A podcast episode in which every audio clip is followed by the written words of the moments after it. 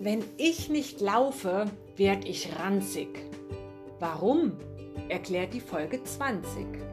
Und damit herzlich willkommen beim Moorcast.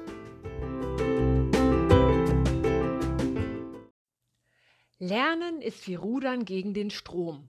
Sobald man damit aufhört, treibt man zurück. Ja, wer nun genau der Urheber dieses Zitats sein soll, darüber scheiden sich die Geister. Sogar die Google-Geister sind sich uneinig. Aber ich glaube, jeder, der irgendwann Zeit seines Lebens mal eine Schule besucht hat, der wird diesen Spruch kennen und wahlweise lieben oder hassen. Ich finde, ähm, ja, da ist tatsächlich was dran und ich kann das für mich auch auf einen ganz anderen Bereich noch übertragen, nämlich Laufen ist wie Rudern gegen den Psychokirmesstrom. Sobald man damit aufhört, treibt man zurück. Ich glaube, ich habe ja schon ungefähr 12.000 Millionen Mal darauf hingewiesen, dass Laufen für mich persönlich deutlich mehr ist als so, ein reines, so eine reine sportive Tätigkeit, sondern auch eine gute Möglichkeit, meine Psychokirmes in Schach zu halten und mich insgesamt so ein bisschen ausgeglichener und belastbarer zu erhalten. Hm, oder zu machen oder zu erschaffen, wie auch immer man das nennen mag. Also ich merke ganz deutlich, wenn ich regelmäßig laufe, komme ich einfach insgesamt besser durchs Leben. Jetzt ist natürlich so, und da möchte ich natürlich auch in aller Deutlichkeit darauf hinweisen, dass ich nicht die Ansicht vertrete, dass Laufen alleine eine richtig ausgewachsene, schwere Depression lindern kann. Das wäre zu schön, um wahr zu sein von einer richtig schweren Depression bin ich ja Gott sei Dank auch meilenweit entfernt. Aber ich merke einfach, wenn ich so alle zwei, spätestens drei Tage laufe, mich draußen bewege, ähm, mir eine Auszeit nehme, frische Luft tanke, die Gedanken ein bisschen streifen lasse, dann geht es mir einfach insgesamt deutlich besser und ich bin so diesen Widrigkeiten des Alltags ähm, einfach besser gewappnet. Also ich habe dem einfach mehr entgegenzusetzen. Mich haut nichts allzu schnell um. Ja, im Gegenzug ist es eben auch so, dass je länger ich dann nicht laufe, umso schwerer wird es dann wieder reinzukommen. Das ist ganz äh, bescheuert eigentlich und auch absurd und vermutlich kann sich das auch keiner, der das nicht selbst so am eigenen Leib erlebt, ähm, vorstellen. Also so spätestens ab Tag drei wird es immer schwieriger, mich mal wieder in die Laufschuhe zu schubsen und die Ausreden werden leichter und ach, die Antriebslosigkeit wird größer und so Tag 4 ist dann schon, ach, laufen, ach, ich weiß auch nicht, ich muss ja noch Buntwäsche machen und es ist auch so anstrengend und es regnet und mir könnte ein Ast auf den Kopf fallen, ach nee, läufst du heute mal nicht oder ich fange an, mir irgendwelche abstrusen Zeitrechnungen vorzubeten nach dem Motto, na ja, du wolltest ja noch einkaufen, dann geh doch besser jetzt, weil es sind die Geschäfte nicht ganz so voll, da kannst du ja heute Abend laufen, als ob ich abends dann noch laufen würde. Ach nee, dann läufst du halt morgen. Und je länger so diese Phase andauert, umso frustrierter und antriebsloser werde ich auch und umso schwieriger wird es dann am Ende überhaupt den ersten Schritt zu tun. Irgendwann ist es wirklich so, dass der Gedanke, jetzt die Laufschuhe anzuziehen und in den Wald zu gehen, für mich eine mentale Mammutaufgabe ist. Also ich muss mich dann wirklich richtig selbst an den Haaren in den Wald schleifen und das ist wirklich schwierig, weil ich habe ganz, ganz, ganz kurze Haare. Da kann man wirklich sich selber kaum dran packen, ähm, um dann wirklich wieder den allerersten Schritt zu machen. Und dann merke ich dann aber auch wieder, wie toll es eigentlich ist und ärgere mich äh, darüber, dass ich einfach es mir selber so schwer mache. Ja, und in der letzten Woche war es tatsächlich so, dass ich überhaupt gar nicht gelaufen bin. Also über eine Woche gar nicht. Und jetzt kommt das Wetter noch dazu. Das macht es einen jetzt auch nicht gerade glücklicher. Und so die ein oder anderen diversen privaten Problemchen, die so am Nervenkostüm zerren. Und ja, an Tag sieben war ich so frustriert und müde und traurig und deprimiert, dass ich jetzt gesagt habe, du musst jetzt einfach raus, ganz egal, und wenn es nur für zehn Minuten ist, du kommst sonst aus diesem Strom nicht mehr raus.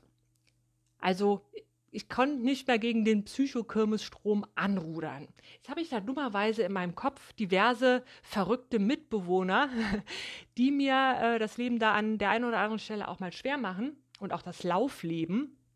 Ähm, und darüber habe ich eine kleine Geschichte geschrieben, einen kleinen Blogartikel. Den gibt es auch schon im Moorblog, aber den lese ich einfach heute hier nochmal vor, weil es einfach so schön passt. Die Geschichte ist vom 25.05.2021, also quasi brand new und taufrisch und trägt den Titel Frau Mohr, Herr Boykott und die Laufmedizin.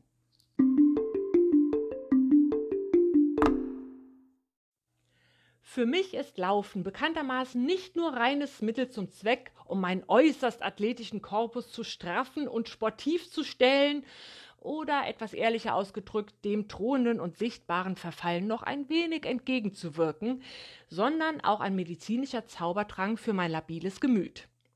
Für die volle Wirkung dieses Elixiers braucht es bei mir eine regelmäßige Einnahme, um den Grundpegel an Entspannung und Belastbarkeit halbwegs aufrechtzuerhalten. Aber gerade in den letzten Tagen fiel es mir wieder extrem schwer, die Tube von meiner selbstverordneten Laufmedizin aufzuschrauben. Und Herr Boykott, das ist übrigens der nervige Typ, der das Apartment Nummer 2 in meiner Hirnstube bewohnt, brachte ja auch immer einige durchaus anhörenswerte Argumente, die gegen das Frischluftsporteln sprechen. Sowas wie Hör mal, Frau Mohr, es ist aber wirklich extrem stürmisch und windig. Extensiver Ausdauersport unter freiem Himmel ist da echt schon ein bisschen gefährlich. Ähm, das weiß man doch. Ja, Herr Boykott ist nämlich Wetter- und Gefahrenexperte. Der kennt sich aus. Ja, und wenn das nichts nützt, dann kommt er mit Argumenten wie: Jetzt hör mal, Frau Mohr. Eigentlich wäre die Steuererklärung doch jetzt auch mal dringend notwendig und viel wichtiger als dieses alberne Herumgelaufe. Falls Sie es nämlich noch nicht wussten, Herr Boykott hat sich kürzlich über eine Online-Akademie zum Zeitmanagement-Experte ausbilden lassen. Ja, da muss man schon mal auf den hören, der weiß Bescheid. Und überhaupt waren jetzt die letzten Tage gar nicht mal so richtig scheiße. Also eher so allgemein anstrengend und ein bisschen ermüdend, aber auch nicht wirklich schlimm. Und da es mir jetzt gerade in dieser Sekunde ja überhaupt gar nicht so mies geht, brauche ich auch keine Medizin. Allerdings der Haken an der Sache, Herr Boykott ist nicht nur Experte für alles, was als Ausrede herhalten könnte, sondern dummerweise auch so richtig, richtig dicke mit Helga. Das ist meine Depression. Und so sind diese ganzen Mühen, mich vom Medizinschrank fernzuhalten, eigentlich bloß Mittel zum Zweck, Helga endlich nochmal auf ein Stück Frankfurter Kranz und ein Tässchen Kaffee einzuladen und es sich mal wieder auf meiner inneren Couch so richtig gemütlich zu machen. Also im Klartext und mal ganz metapherfrei, je länger ich nicht laufe und mich dem antriebslosen Schlendrian hingebe, umso näher rückt mir Helga wieder auf die Pelle. Aber, ähm, aber trotzdem. Aber, aber, erhebt Fräulein Redlich aus Apartment Nummer 3 mahnend den Zeigefinger. Auch wenn's dir gerade nicht ganz so hundsbeschissen geht, ist ja nicht jeden Tag Sonntag und deine Medizin ist ja eher so langfristig gedacht. Also nicht nur zum direkten Draufschmieren, wenn es gerade ganz besonders weh tut, sondern eher so zum Heilemachen von Grund auf. Damit es irgendwann überhaupt nicht mehr weh tut. Also Laufschuhe an und raus mit dir. Ja, und wenn Fräulein redlich auf den Plan tritt, dann wird's ernst. Also mit diesem streitbaren Hausdrachen in meiner Hirnstube leg ich mich lieber nicht an. Da hat selbst Herr Boykott Muffensausen. Also brettere ich ganz schnell folgsam mit meiner Blechkutsche ins Feld. Petrus kippt eimerweise Sturzbäche vom Himmel. Ja, hättest du mal nicht bis zum Spätnachmittag gewartet, du faules Fleisch. Ja, ja, Fräulein Redlich, ist ja schon gut. Ich lauf ja schon. Und ächzend bringe ich meinen unwilligen Korpus in Gang.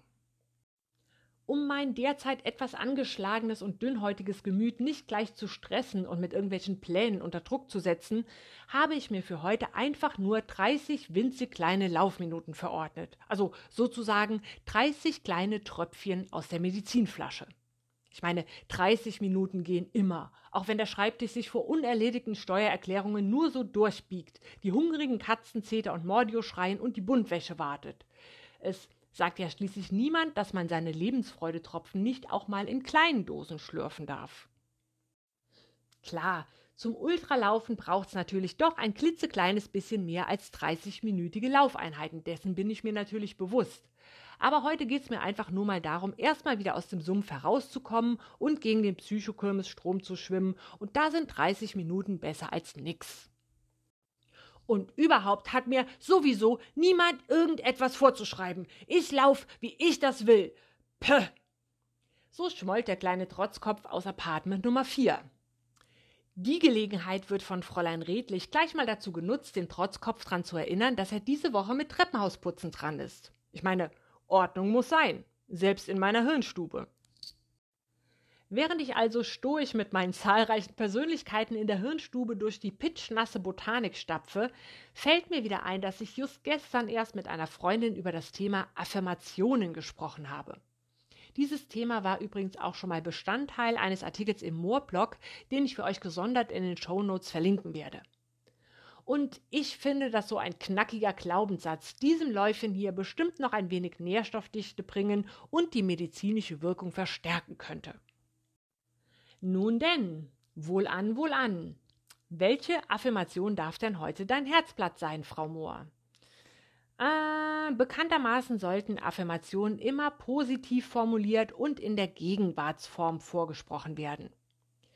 Hm, ich überlege kurz und entscheide mich für hm, mein Lauf ist Heilung. Ja, das ist gut. Mein Lauf ist Heilung und bringt neue Energie. Fantastisch. Da lacht doch das Affirmantenherz. Also ran an die Gewehre und losgemurmelt.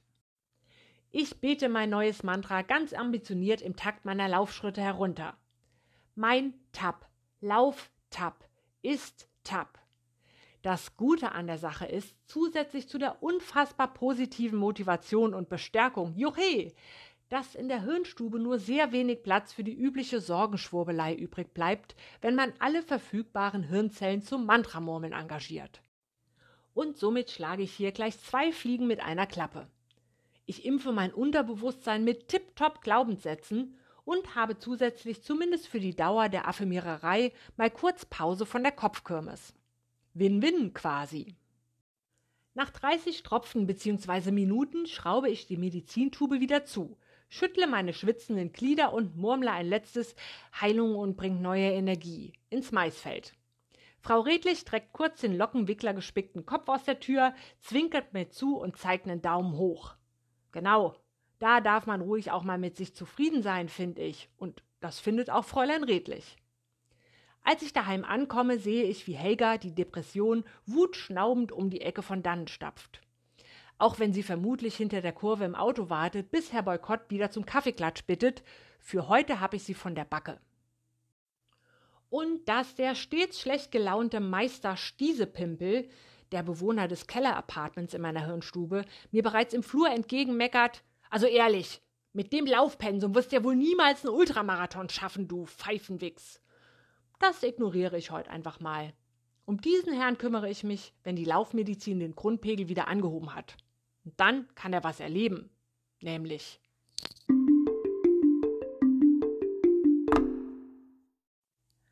Ja, und nachdem ich diese Anekdote nicht nur erlebt und aufgeschrieben habe, sondern jetzt gerade beim Aufnehmen nochmal quasi akustisch habe Revue passieren lassen, ist mir nochmal zum 125.012. Mal bewusst geworden, wie wichtig für mich Laufen ist. Aus so vielen verschiedenen Gründen. Natürlich zum einen, weil ich eben besagten Ultramarathon laufen möchte und der läuft sich halt nun mal bekanntermaßen nicht von selber und schon gar nicht vom Däumchen drehen und blöd Löcher in die Luft klotzen und äh, zum anderen einfach, um die Stimmung im Schach zu halten. Mir wäre es ja grundsätzlich lieber, das Leben an sich wäre einfach deutlich leichter und weniger sorgenvoll und weniger anstrengend.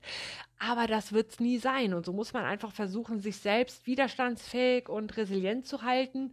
Und bei mir geht es tatsächlich am besten durch regelmäßigen Laufsport. Und ähm, durch diese kleinen, ich nenne das immer Mikroerfolge, also diese kleinen Vorhaben, die man sich auf die Fahne schreibt und eben am Ende auch umsetzt, bekommt man ja immer noch mal so einen kleinen Minischub Selbstbewusstsein, ein bisschen Stolz auf das Erreichte. Und das sind halt alles Dinge, die so eine Helga so gar nicht mögen. Depressionen mögen es ja, wenn die Leute antriebslos und mutlos und traurig rumhängen. Da können die sich ja so richtig schön breit und gemütlich machen. Und da muss man das diesen Saubies dann schon mal ein bisschen schwerer machen. Ja, allzu leicht sollen sie es ja nicht haben mit uns.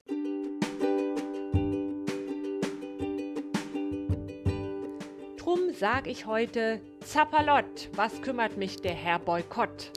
Und auch nicht Meister Stiesepimpel, ich geh jetzt laufen. Es ist so simpel. Und manchmal ist es doch so schwer. Wie schön wär's, wenn es einfach wär.